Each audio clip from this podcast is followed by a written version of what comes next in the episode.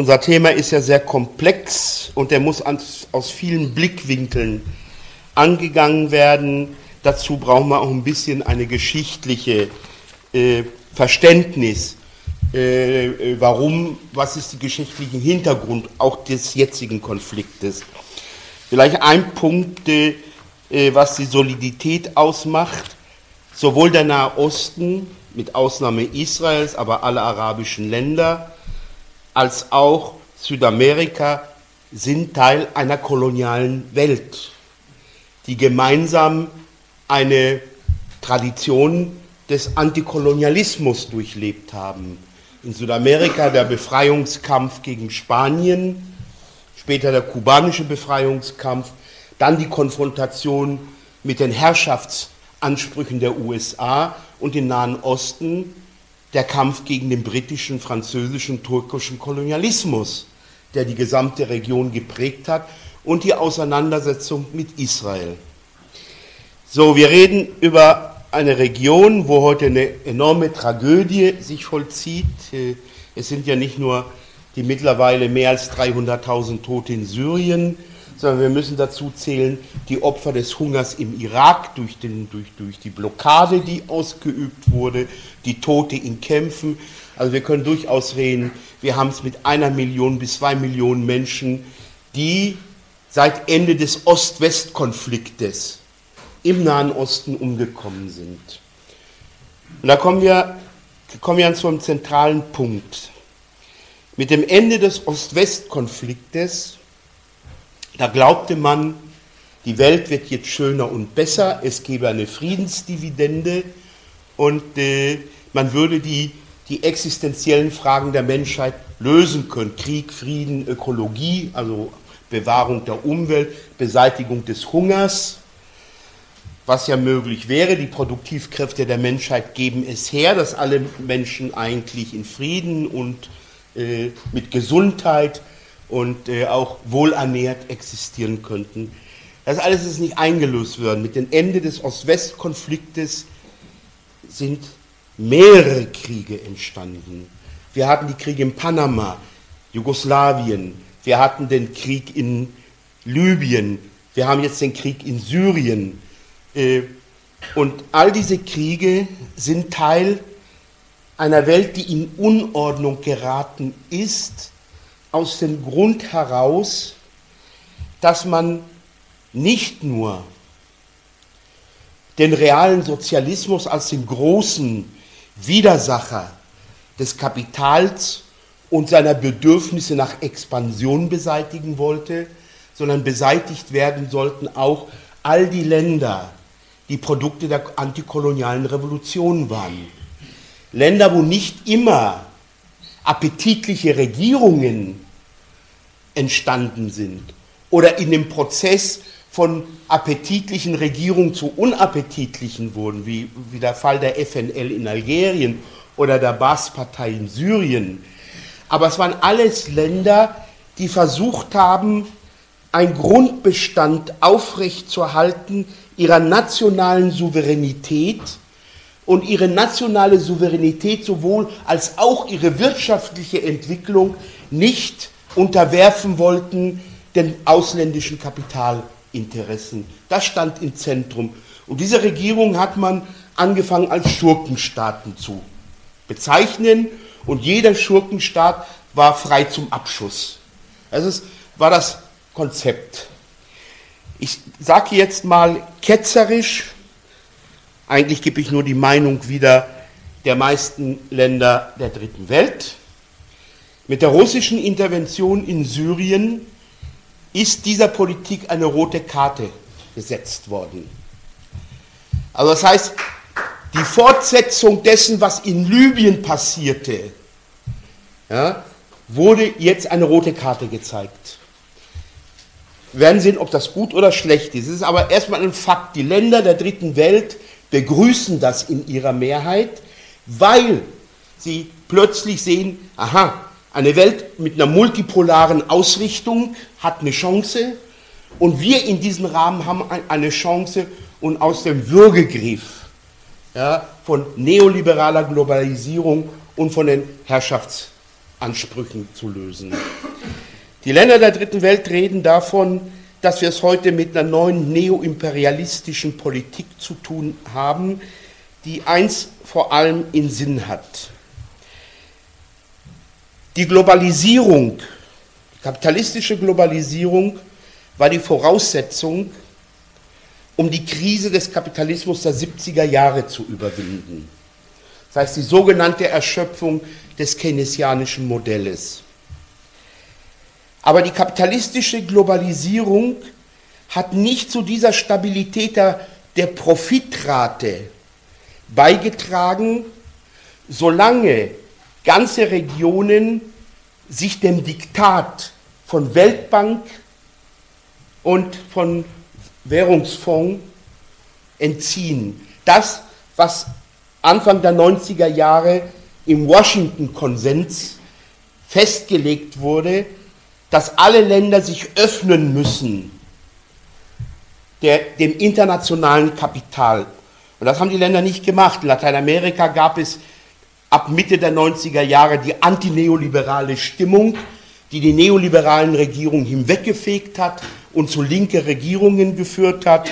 Und wir haben in anderen Teilen der Welt, wo es eine Widerborstigkeit dazu gab. Das heißt, im Kern, worum es heute geht, das ist eine Welt zu schaffen, die so dominiert wird von den Wirtschaftsinteressen der reichen imperialistischen Länder, dass der Süden sich unterwirft.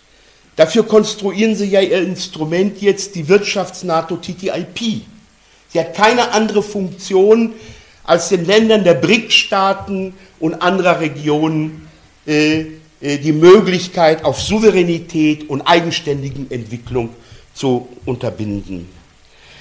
Nun, hinzu kam mit dem Ende des Ost-West-Konfliktes, dass die USA ihre geostrategische Position ausbauen wollten. Also der frühere Berater von Kart, Präsident Carter Berzinski, hat es in seinem Buch ja die Maximen dieser Politik bezeichnet, den Wiederaufstieg Russland verhindern und den Aufstieg Chinas verhindern. Und, der, und die Planüberlegung war, vom Balkan bis an die chinesische Grenze über den Nahen Osten, über den Iran, Afghanistan eine Sicherheitszone zu schaffen, um Russland und China einzukreisen. Das war die große strategische Bewegung, die die US-Politik und die NATO-Politik kennzeichnete nach dieser Zeit. Und insofern musste Syrien irgendwann in die Augen des, des Sturmes geraten. Ähm, ich denke, es ist wichtig zu sehen, dass die Politik, Syrien zu destabilisieren, eigentlich getroffen wurde nach dem Ende des Irakkriegs. Also 2003 äh, haben die amerikanische Thinktanks, US-amerikanischen US Thinktanks, äh, haben gesagt, äh, äh, wir kriegen diese Region gar nicht stabilisiert, wenn es so jemand wie, wie äh, Assad gibt, der immer noch in seiner Romantik der Baas-Partei des Panarabismus, auch wenn mit sehr brutalen Herrschaftsmethoden dort herrscht und den Weg versperrt. Und Syrien war ja auch damals zwar lockerer, aber immer noch in gewisser Weise Bündnispartner Russlands. Aber die Strategie, die 2003 gewählt wurde, war nicht mehr die des Irakkriegs, weil die USA gesehen haben, sie können zwar ein arabisches Land besetzen, militärisch besiegen, aber sie können nicht ihre stabile Ordnung aufrichten. Und dazu mussten sie eine neue Idee entwerfen. Wie kriegen wir eine politische Hegemonie im Nahen Osten hin, die es uns ermöglicht, Regierungen an die Macht zu bringen, die unserem Interessen entstehen. Und dann haben die US-amerikanische Thinktanks haben angefangen, das Modell der AKP in der Türkei zu studieren. Also damals hieß es ja noch Islamismus Light. Mittlerweile ist ja die Geschwindigkeit mit den Erdogan, die Türkei islamisiert, ja rasant geht die ja voran. Äh, dass die Idee war, die Moslembrüderschaft in der Region als das stabilisierende Moment einer neuen hegemonialen politischen Ordnung, die politische Stabilität und wirtschaftlich die Region öffnet für die Interessen des Kapitals. Und da hatten die Moslembrüder in ihre Feuertaufe bestanden, als in Ägypten die Regierung von Mubarak unter den Andrang der Massendemonstration wackelte und kurz stürzte. Die USA hielten ja noch die Hand über Mubarak. Aber sehr schnell kam es ja zu einer Delegation der Moslembrüder, die nach Washington fuhren und dort in Unterredung mit den USA die drei Zauberworte sagte, we are not against the West, we are for, uh, we are for liberal politics, we are only against Israel. Also wir sind nicht gegen den Westen, also wir haben nichts gegen Imperialismus, wir haben nicht gegen Wirtschaftsliberalismus, wir haben nur ein paar Probleme mit Israel. Insofern musste ja doch irgendwo eine Widerborstigkeit der Moslembrüder ja zum Ausdruck bringen. Aber im Grunde genommen haben wir gesagt, auf der Grundlage gibt es ein Deal. Und dieser Deal führte dazu, dass man die Moslembrüder in Ägypten an die Macht ließ dass sie so kurz an der Macht bleiben würden, dachte keiner. Das war natürlich ein großer Rückschlag. Und man hatte die gleichen Pläne für Syrien. Für Syrien hat man gesagt, äh, die Moslembrüder dort, das wären der beste Faktor, äh, um in der Politik äh, Stabilität für den Westen zu bringen und vor allem für die Türkei. Das hätte bedeutet, eine Herrschaft der Moslembrüder in Ägypten würde bedeuten, dass Erdogan sich bis an den Golan heranschiebt. Ja, also äh, er würde äh, Syrien kontrollieren über die Moslembrüder und würde die Ambition des neo-osmanischen Reiches ein Stück weiter vorantreiben damit. Das waren die, die Ausgangsbedingungen. So, und dann haben wir den Punkt, warum, warum, warum funktionierte das nicht in Syrien? Warum hielt fünf Jahre lang das Regime, also die Regierung unter Bashar al-Assad, stand? Warum fiel sie nicht, wie in Libyen, innerhalb weniger Monate? Ich glaube, der wesentliche Punkt liegt an den sozialen Rückhalt, den Assad hatte und noch hat und den wir jetzt ein bisschen untersuchen wollen. Das, das liegt ein bisschen hier muss man auf, in die syrische Geschichte zurückgehen. Syrien, wie, wie alle Länder des Nahen Ostens, äh, waren 500 Jahre lang unter der Herrschaft der Osmanen. Die arabische Kultur ging in der Zeit zurück. Die, äh, es, die arabische äh, Kultur nennt das das Dornröschenschlafperiode der arabischen Kultur.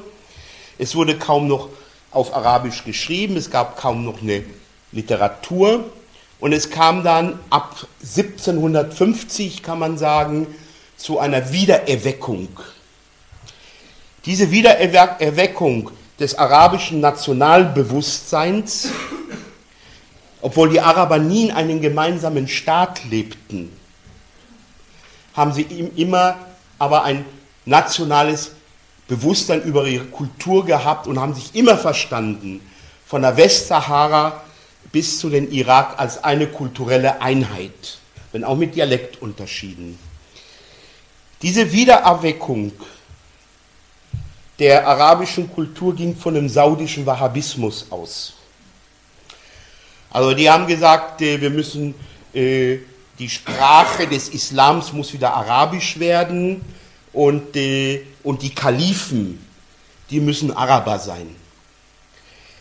Die arabische Welt trifft aber auf die moderne. Napoleon zieht durch Ägypten bis in den Libanon, bringt ein bisschen Code Napoleon mit. Wir kennen es auch hier, die Bauernbefreiung in Europa, die das Code Napoleon bedeutete. Und in den, und in den Städten Kairo, Damaskus, Beirut äh, entsteht so etwas wie eine Modernisierungskultur in der Gesellschaft. Und diese Modernisierungskultur führt zum Entstehen des modernen arabischen Nationalismus, der sich anlehnte an die Einigungsidee von Garibaldi und Mazzini in Italien, also radikal-demokratisch Vereinheitlichungsbewegung. Und das Ziel war es, eine große arabische Nation zu bilden, von, vom Westen, von Marokko bis nach Osten im Irak.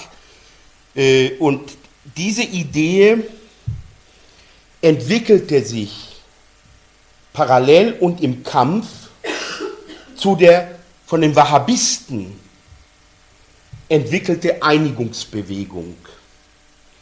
Und die Unterschiede standen darin, und das kam auf der Konferenz in Kairo 1911 zum Ausbruch, die islamistischen Kräfte, die wollten ein Kalifat haben aller muslimischen Länder unter einen arabischen Kalifen.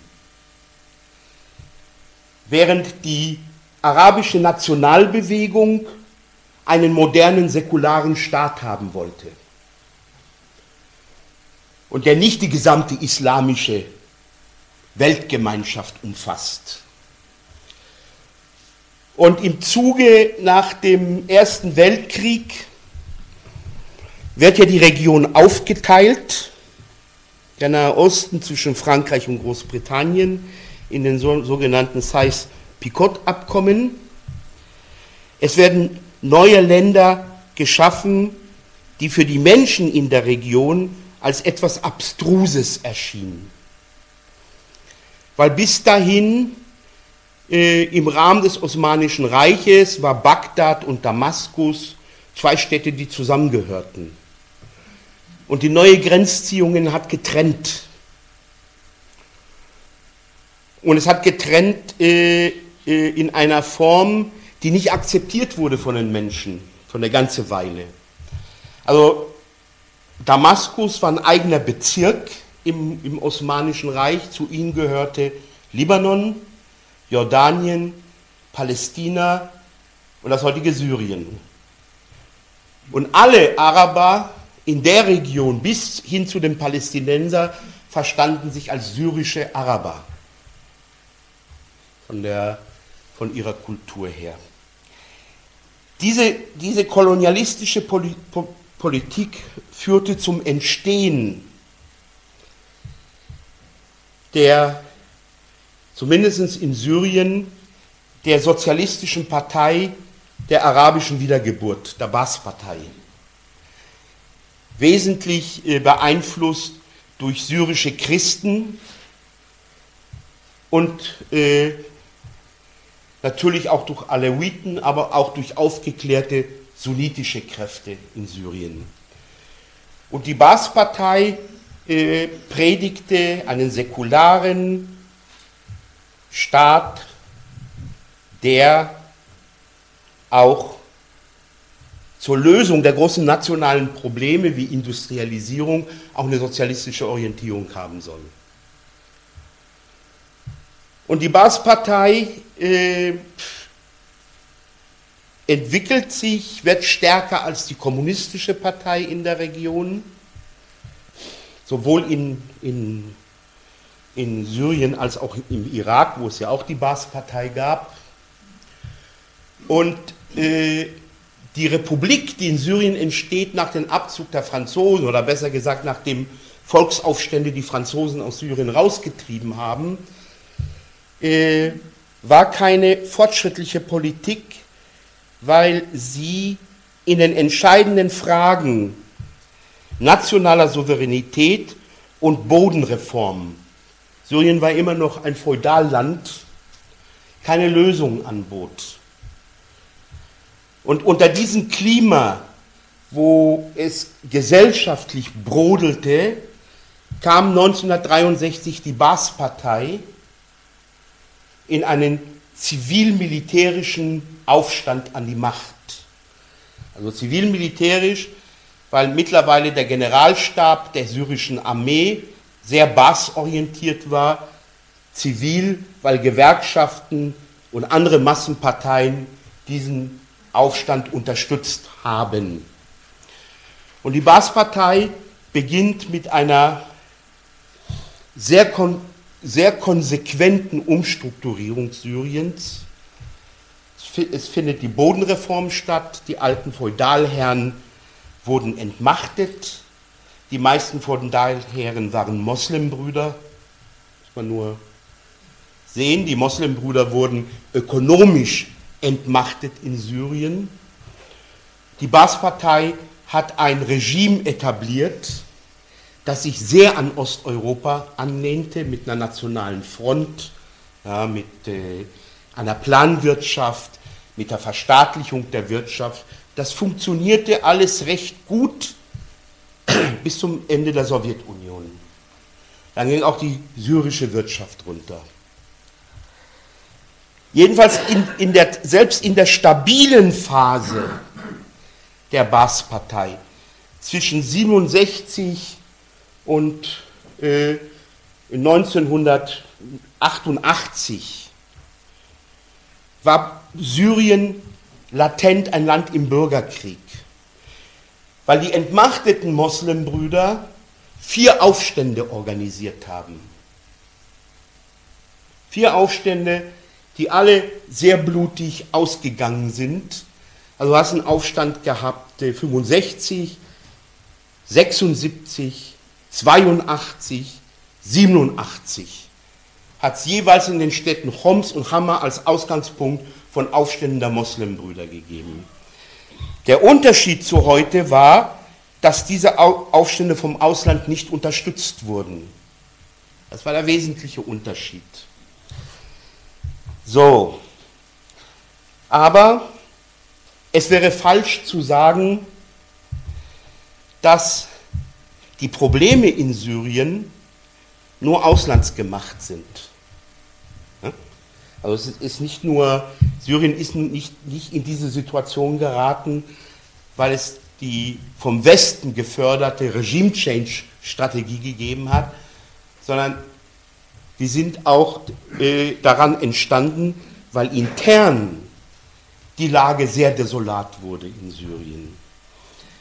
Also mit dem Ende des Ost-West-Konfliktes war das alte realsozialistische Modell nicht mehr haltbar. Und es fing die Periode an nach dem Tod des alten Assad, wo der junge Assad begann, große Reformen durchzuführen. Er war zunächst einmal der große Hoffnungsträger in den Eliten des Landes.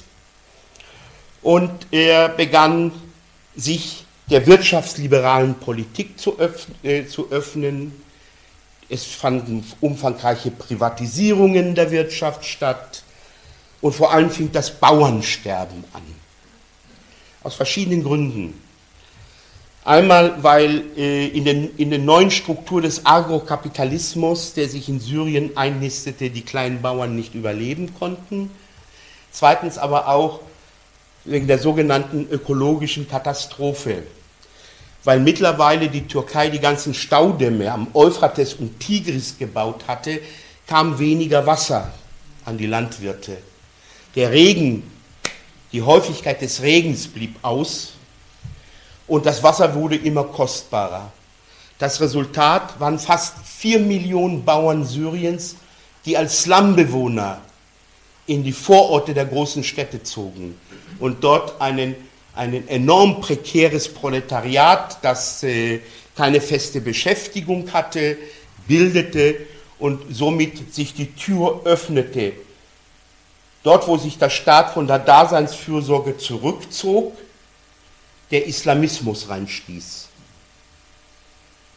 Das ist das wesentliche Problem. Und die, und die Politik von Assad, des Wirtschaftsliberalismus, die neuen Eliten zu fördern, hat die Schere so gespreizt, dass die Situation unhaltbar war sozial.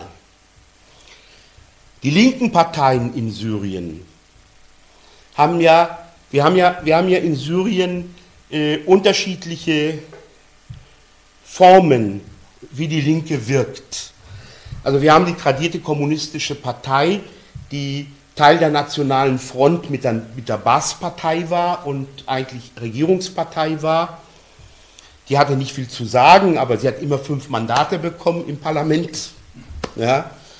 Äh, äh, die Baas, es kam dann, dass man die, dass im Zuge der politischen Reformen die Nationale Front formal aufgelöst hat, aber der Einfluss blieb natürlich bestehen. Die kommunistische Partei, die offizielle, hat sich nie ganz frei bewegt, ja, obwohl sie jetzt formal frei war. Aber die kommunistische Partei hat, hat als, diese, als der, der Bürgerkrieg in Syrien begann, sehr scharf kritisiert und hat gesagt, Assad, du bist mit Schuld an dieser Situation, weil deine Wirtschafts-, Sozialpolitik hat zu dieser Tragödie geführt. Also wir haben andere linke Parteien, äh, die äh, nicht in der Regierung sind, aber aus der kommunistischen Partei hervorgegangen sind und die jetzt mit am Verhandlungstisch in Genf sitzen werden. Die Partei von Kadri Jamil, der Volksfront für Fortschritt. Ja. Und wir haben dann linke Organisationen wie die von Haysam Manna, ja, Bewegung für Bürgerrechte, äh, all, all die zusammen wollten eigentlich ein besseres Syrien, demokratischer, sozialer, aber nicht die Herrschaft des Islamismus in Syrien. Ja, und es war diese Kombination Aufstand, Repression des Regimes, und dann imperialistische Intervention von außen, die diesen ersten Ansätze der Volksbewegung kaputt gemacht hat. Und es hat sich dann immer stärker herauskristallisiert, dass die Alternative in der Situation entweder Assad oder Islamismus ist. Und ich glaube, eine Mehrheit der Syrer wollen immer noch nicht den Islamismus. Das heißt nicht, dass sie Assad lieben, ja, aber sagen, in der Situation ist es das kleinere Übel gegenüber ISIS und, äh, und Al-Nusra-Front und wie die alle heißen. Ja. Ähm, das heißt, in, der, in, der, in dieser Komplexität der Situation äh, hat das Regime um Assad herum doch eine ganz breite Unterstützung der Bevölkerung bekommen. Also hier im Westen wird das immer geleugnet, aber in vielen, in vielen Umfragen äh, misst man immer, dass auch heute noch zwischen 60 Prozent hat an Zustimmung. Ich finde das schade. Ich hätte lieber eine andere Alternative als Assad. Ja? Aber die, das ist auch nicht entstanden, weil es in der gesamten Region des Nahen Ostens ein Problem gibt.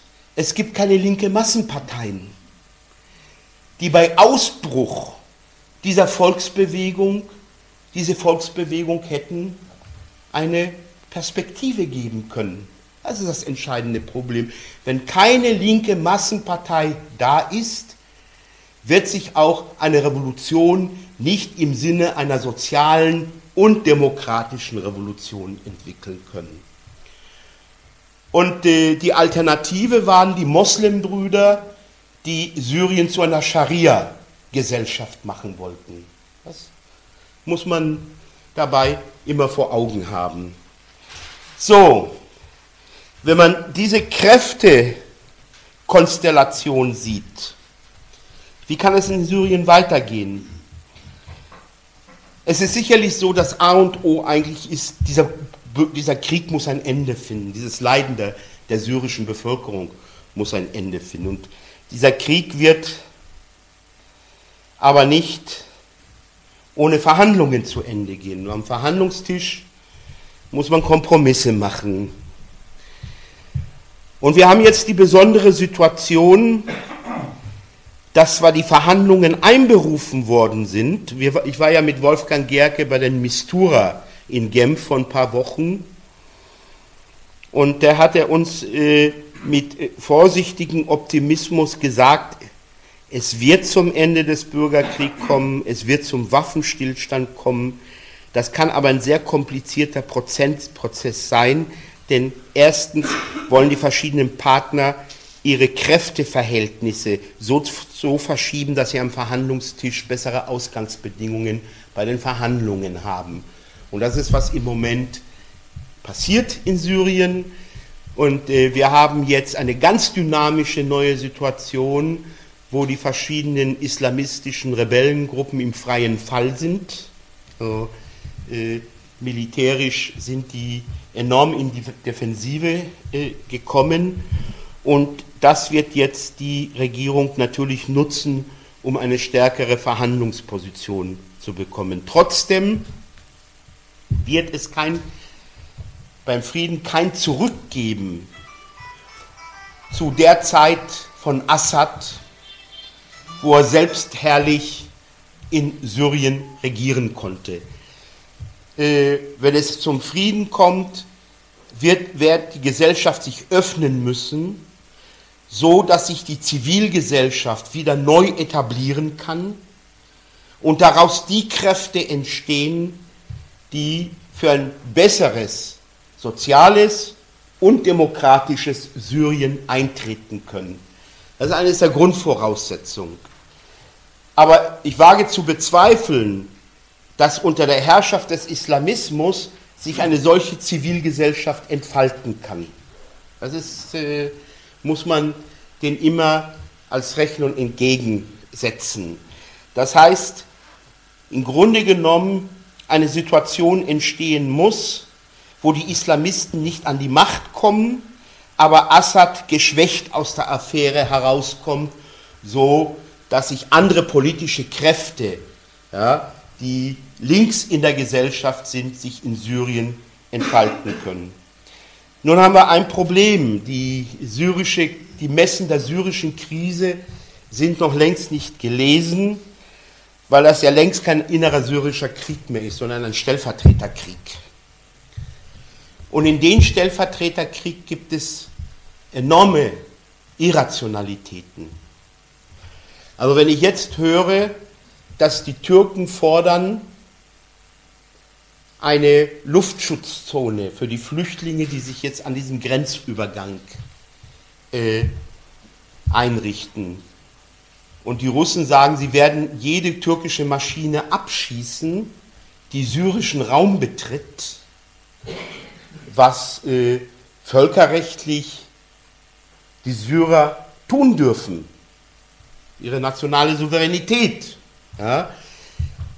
Aber wenn das passiert, dann haben wir eine enorme Eskalation des Konfliktes. Und wenn Papst, der neue Papst davon spricht, dass wir mittendrin in einem Prozess eines Weltkrieges sind, dann müssen wir das ernst nehmen.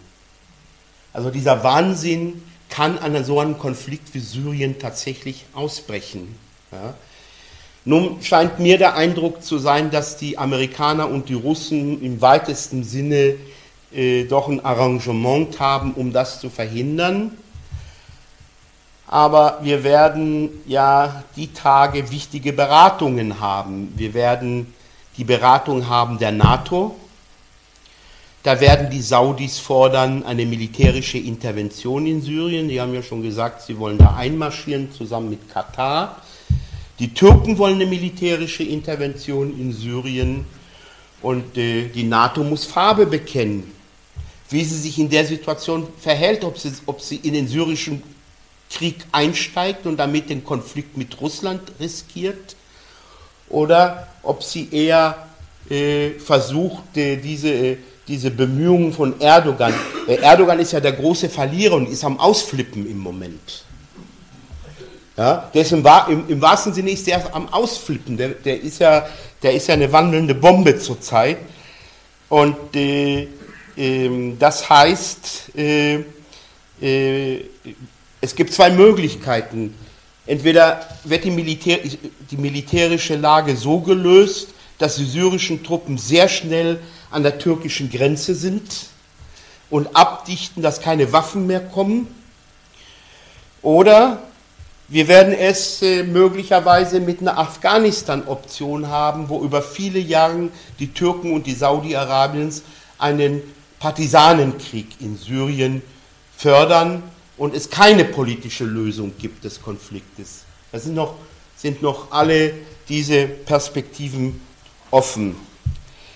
Äh, ich wehre mich dagegen, so simple Forderungen, wie sie im Verlauf der letzten Jahre äh, von manchen politischen Kräften hier vertreten wurde, Assad muss weg, ja, als die Lösung des syrischen Konfliktes sehen. Ich glaube, das ist unrealistisch. Ja. Ich bin sogar der Auffassung, und das sagt auch der Mistura, hat er uns in der Unterredung gesagt, wenn es freie Wahlen gäbe, könnte es durchaus sein, dass Assad wieder gewählt wird. Selbst Wahlen, die unter UNO-Beobachtung stattfinden, hat Assad die Chance zu gewinnen. Man kann in einem Land, wo jemand diesen Rückhalt hat, nicht einfach leichtfertig sagen, Assad muss weg. Das ist nicht die Lösung, weil Syrien ist keine Ein-Mann-Schau. Dahinter steckt, das ist nicht wie bei Gaddafi. In Syrien steckt ein Staatsapparat, in Syrien steht eine tradierte Kultur der Baas-Partei, die immer noch eine Millionenpartei ist, die immer noch in der Kategorie des arabischen Nationalismus, des Antikolonialismus und Antiimperialismus lebt, auch wenn in vielen Bereichen korrupt, ja, so wie in vielen Ländern der dritten Welt, wo nationale Befreiungsbewegungen nicht, nicht ganz widerstehen konnten ja, der Korruption. Ja, äh, äh, aber es ist eine Partei, die solide ist, in, in, in, in, äh, in verankert in der Gesellschaft und die vor allem äh, das Sagen in der Armee hat. Die syrische Armee ist eine äh, ideologische Armee, eingeschworen auf die Baas-Partei und auf den Gedanken des arabischen Nationalismus. Und nur so kann man verstehen, äh, dass sie im Verlauf dieser fünf Jahre sich so behaupten konnte in diesem Bürgerkrieg. So, Unsere Aufgabe als Linke ist alles zu tun, um äh, Verhandlungen zu ermöglichen, aber Verhandlungen, die alle gesellschaftlichen Teile äh, einbezieht in die Verhandlungen, weil äh, die Türkei und Saudi-Arabien und die USA wollten anfänglich nicht, dass die zivilgesellschaftlich linken Organisationen am Verhandlungstisch sind die gesagt, haben gesagt, nur die Moslembrüder und die, äh, und die äh, kämpfenden Islamisten und die Regierung setzen sich am Verhandlungstisch. Ja, und äh, das hätte bedeutet, dass die wirkliche Breite der syrischen Gesellschaft bei diesen Verhandlungen nicht dabei gewesen wäre.